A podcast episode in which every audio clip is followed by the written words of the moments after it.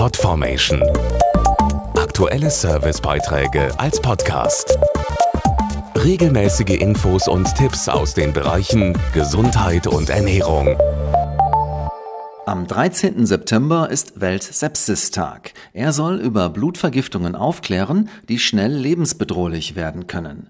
Kinder können durch Impfungen schon früh geschützt werden und viele Krankenkassen erstatten dafür die Kosten.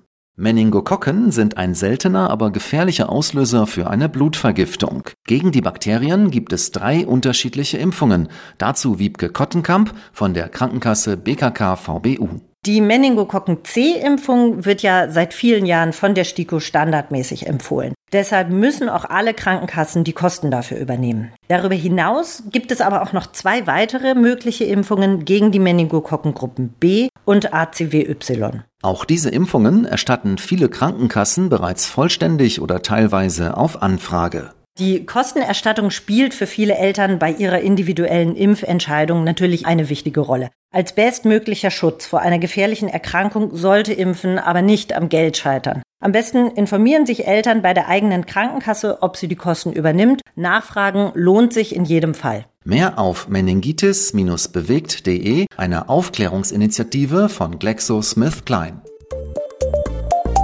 podformation.de Aktuelle Servicebeiträge als Podcast.